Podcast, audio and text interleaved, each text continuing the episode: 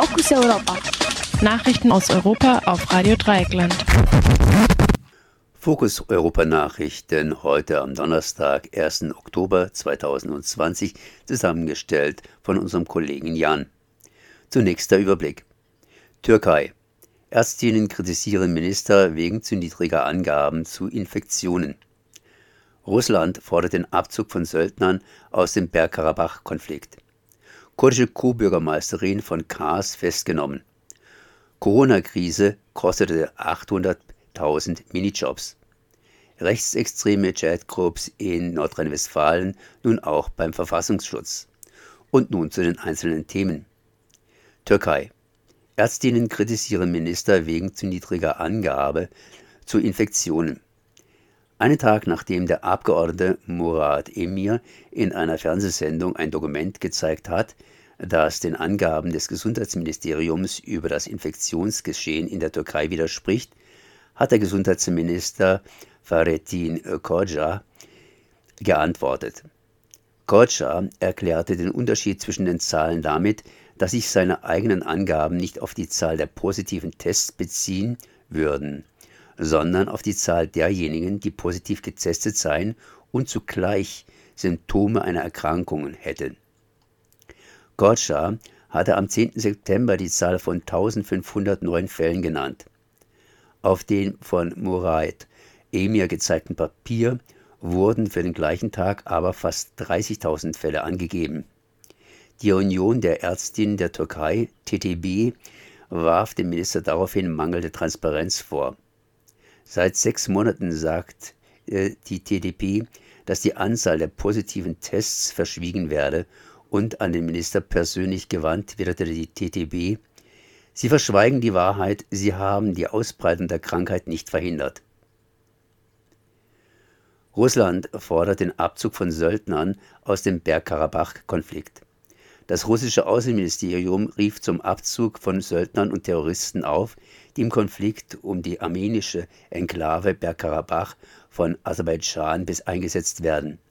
Zuvor hatte Armenien behauptet, 4000 von der Türkei in Syrien rekrutierte Söldner würden gegen Armenien eingesetzt. Aus Kreisen der syrischen Opposition war ebenfalls berichtet worden, dass die Türkei in Syrien Söldner anwirbt, die im Kaukasus eingesetzt werden. Sie wollten, sollen 1500 Dollar im Monat erhalten.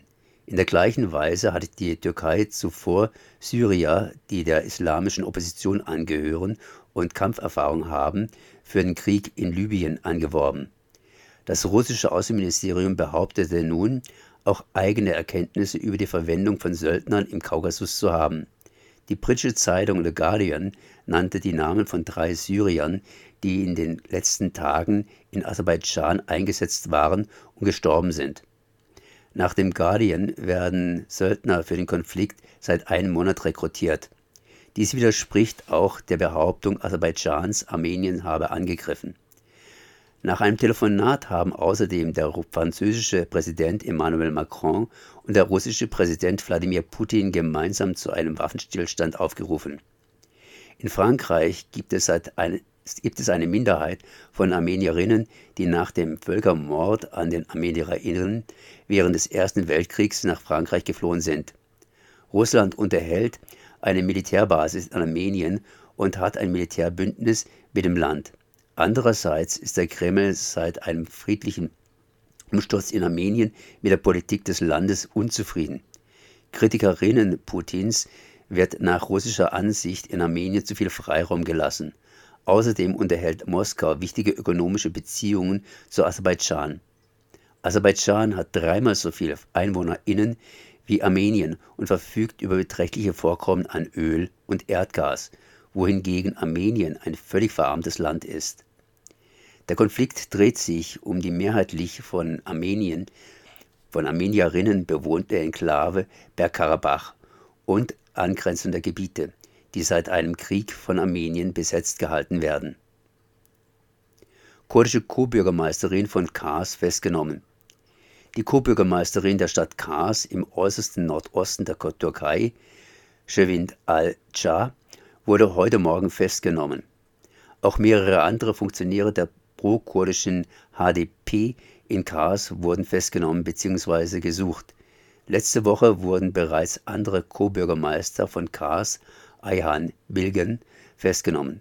Bilgen und weitere 81 HDP-PolitikerInnen, gegen die ebenfalls Festnahmebefehle ergangen sind, wird vorgeworfen, vor sechs Jahren Unruhen geschürt zu haben, weil die Türkei Hilfe für die in Kobani von IS angeschlossenen Kurdinnen verhindern.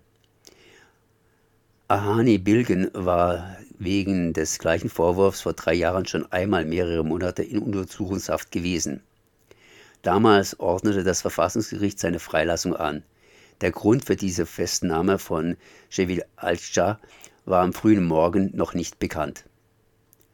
Corona-Krise kostete 800.000 Minijobs.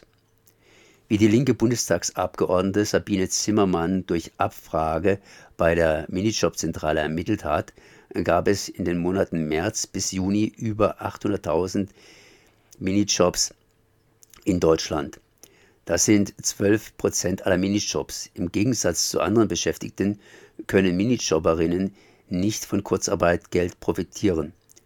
Von den weggefallenen Minijobs entfielen gut 300.000 auf das Gaststättengewerbe.